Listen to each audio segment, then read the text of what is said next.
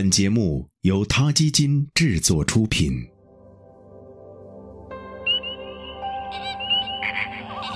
每个生命都是奇迹，每个灵魂都有尊严，每个生命都重要。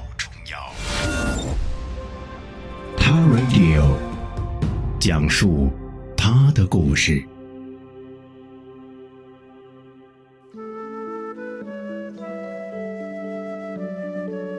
毫无疑问，哺乳动物和人类一样有情绪。科学家们认为，情绪是进化的产物，因为人和动物都要靠情绪来适应环境。一些消极的情绪可以让我们保护自己，比如恐惧会让我们远离潜在的危险，而一些积极的情绪，比如爱和依恋，则会增强我们和族群之间的情感链接。小婴儿就是通过情绪反应和成人交流的，一旦得到满足，就会表现欢愉；需求被忽视了，就会哭闹。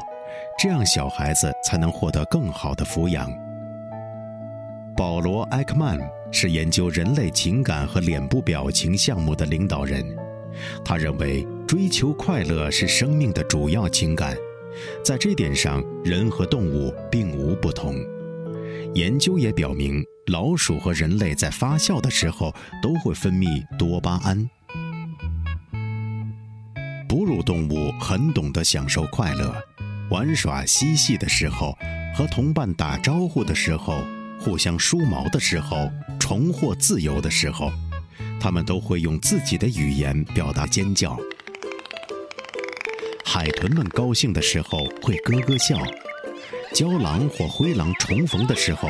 会一边发出呜呜的声音，一边快速地摇尾巴，脸上甚至还有微笑的表情。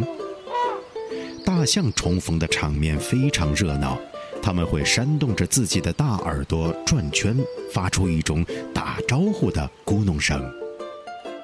虽然人们普遍相信很多哺乳动物都像人一样会享受快乐。但大多数人并不知道，动物们还会制造快乐。事实上，他们不但知道哪些行为会让人开心，还会用这些行为逗人类笑。著名动物认知行为学家马克·贝科夫的宠物狗 Jeslo 经常把他最喜欢的布绒兔子衔在嘴里蹦来蹦去，然后再转身看看是否有人在看。如果有观众，他就会继续他的疯狂游戏。马克·贝科夫和他的朋友们也会因此被逗得哈哈大笑，而这也正是 Jeslo 期望的反应。不仅是哺乳动物，鸟类也具有享受快乐、制造快乐的能力。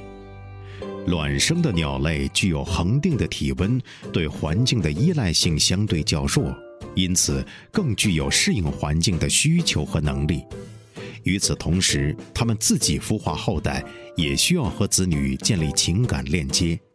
这两个原因促使它们进化出了情绪中枢，有了真正意义上的情绪。美国著名电影制作人、作家迈克尔·托拜尔斯养了一只深红色的金刚鹦鹉。迈克尔说。他不是在养，而是在卑躬屈膝地伺候这只华丽稀有的鸟中之王。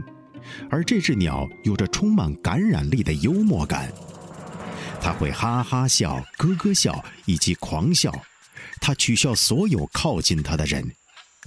绕着房子飞的时候，会高兴地尖声长啸。此外，他还喜欢玩坐飞毯的游戏。这时，迈克尔就得拖着他躺着的大毛巾在走廊上飞奔。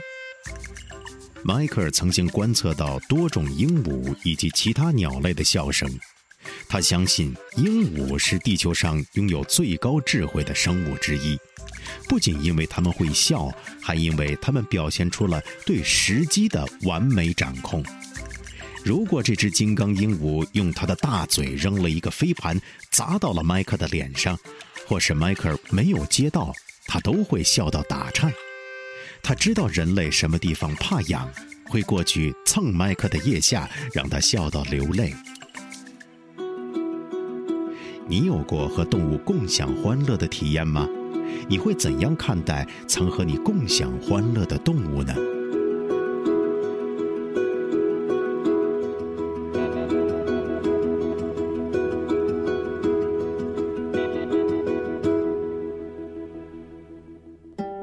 他 Radio，中国大陆第一家动物保护公益电台，在这里我们讲述动物的喜怒哀乐，尊重生命，善待动物，他的世界因你而不同。